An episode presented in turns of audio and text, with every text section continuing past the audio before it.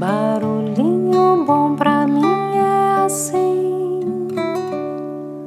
provoca silêncio em mim.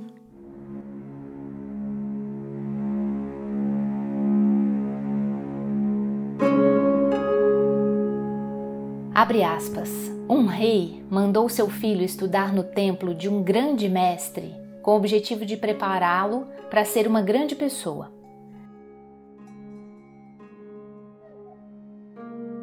Quando o príncipe chegou ao templo, o mestre o mandou sozinho para uma floresta. Ele deveria voltar um ano depois, com a tarefa de descrever todos os sons da floresta. Quando o príncipe retornou ao templo após um ano, o mestre lhe pediu para descrever todos os sons que conseguira ouvir.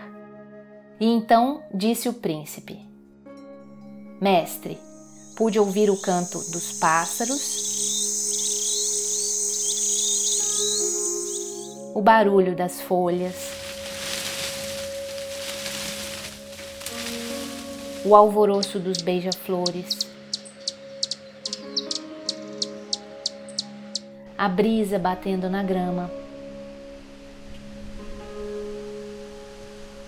o zumbido das abelhas o barulho do vento cortando os céus.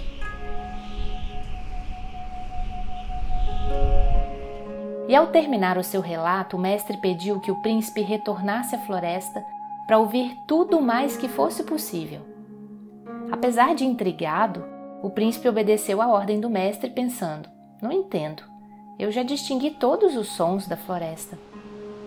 Por dias e noites ele ficou sozinho ouvindo, ouvindo, ouvindo, mas não conseguiu distinguir nada de novo além daquilo que havia dito ao mestre.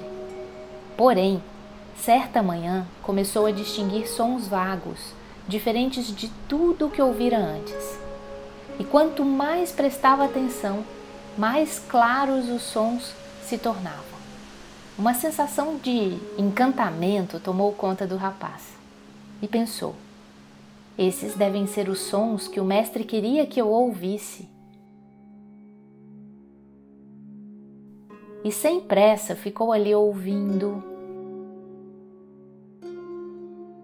e ouvindo pacientemente. Queria ter certeza de que estava no caminho certo. Quando retornou ao templo, o mestre lhe perguntou o que mais conseguira ouvir. Paciente e respeitosamente o príncipe disse: Mestre, quando prestei atenção, pude ouvir o inaudível som das flores se abrindo, o som do sol nascendo e aquecendo a terra e da grama bebendo o orvalho da noite. E o mestre, sorrindo, acenou com a cabeça em sinal de aprovação e disse: Ouvir o inaudível é ter a calma necessária para se tornar uma grande pessoa.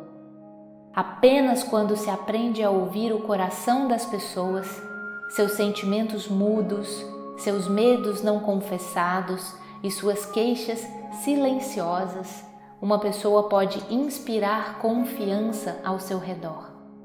Entender o que está errado e atender às reais necessidades de cada um.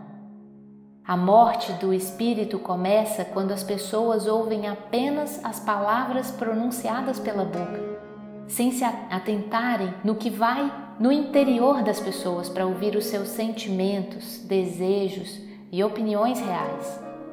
É preciso, portanto, ouvir o lado inaudível das coisas, o lado não mensurado, mas que tem o seu valor, pois é o lado mais importante do ser humano. Fecha aspas.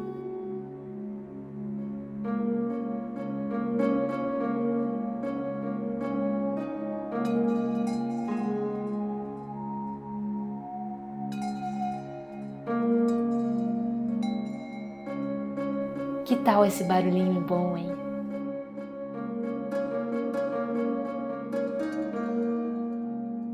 Que tal o convite para ouvir mais nesse dia de hoje, percebendo o som do inaudível?